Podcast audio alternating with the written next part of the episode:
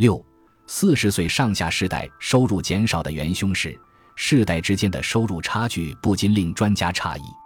这种现象被称为中年断层。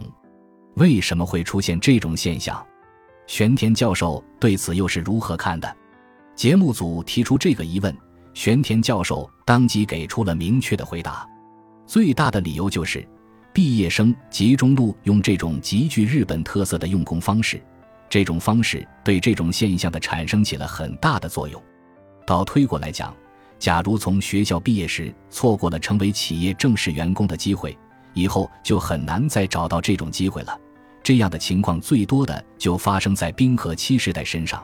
倘若在一个即使在毕业生集中录用时没有得到理想工作，但是中途仍有许多成为企业正式员工的机会的社会，就不会出现差距如此巨大的现象。感谢您的收听，本集已经播讲完毕。喜欢请订阅专辑，关注主播主页，更多精彩内容等着你。